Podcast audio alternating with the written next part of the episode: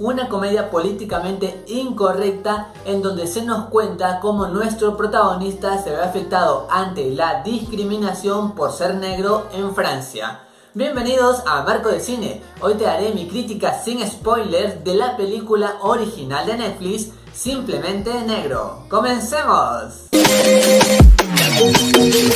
Lo primero que tengo que decirte de esta película es que es un falso documental, que a mí me agradó porque toda la narración es fluida y está hecho con una energía especial de tal forma que uno como espectador tiende a este momento de la reflexión y sobre todo cuando vas viendo las escenas te pones a pensar sobre las situaciones que el protagonista nos está planteando. Acá se toca temas muy delicados pero contundentes. Por ejemplo, él dice sobre las características de una persona negra o qué país puede representar a las personas negras. Entonces esto está planteado de una manera muy eficaz donde siempre el ritmo ayuda a que nunca te aburra. Por ejemplo, hay una comedia un poco negra, un humor sátiro, pero sin embargo en el fondo de ello dice situaciones crueles y lamentables que sucede en la actualidad sobre la discriminación.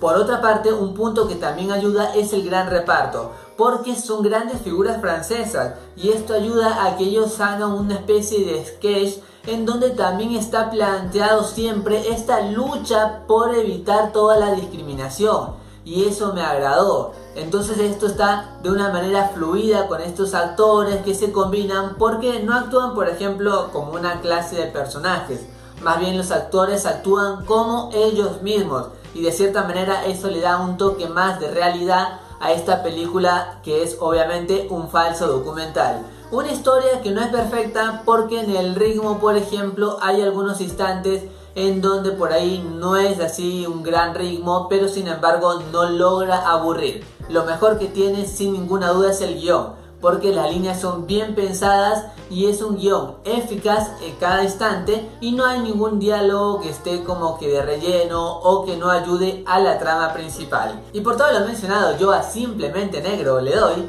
Tres moneditas de oro de 5. Una historia entretenida, te hace pensar, no es perfecta, pero sin ninguna duda en estos tiempos vale la pena escuchar este gran mensaje. Más allá de esto recuerda que esta es solo mi opinión y en el mundo del cine hay varias miradas y todas son igual de válidas e importantes. Gracias por acompañarme, gracias por estar aquí en Marco de Cine. Goodbye.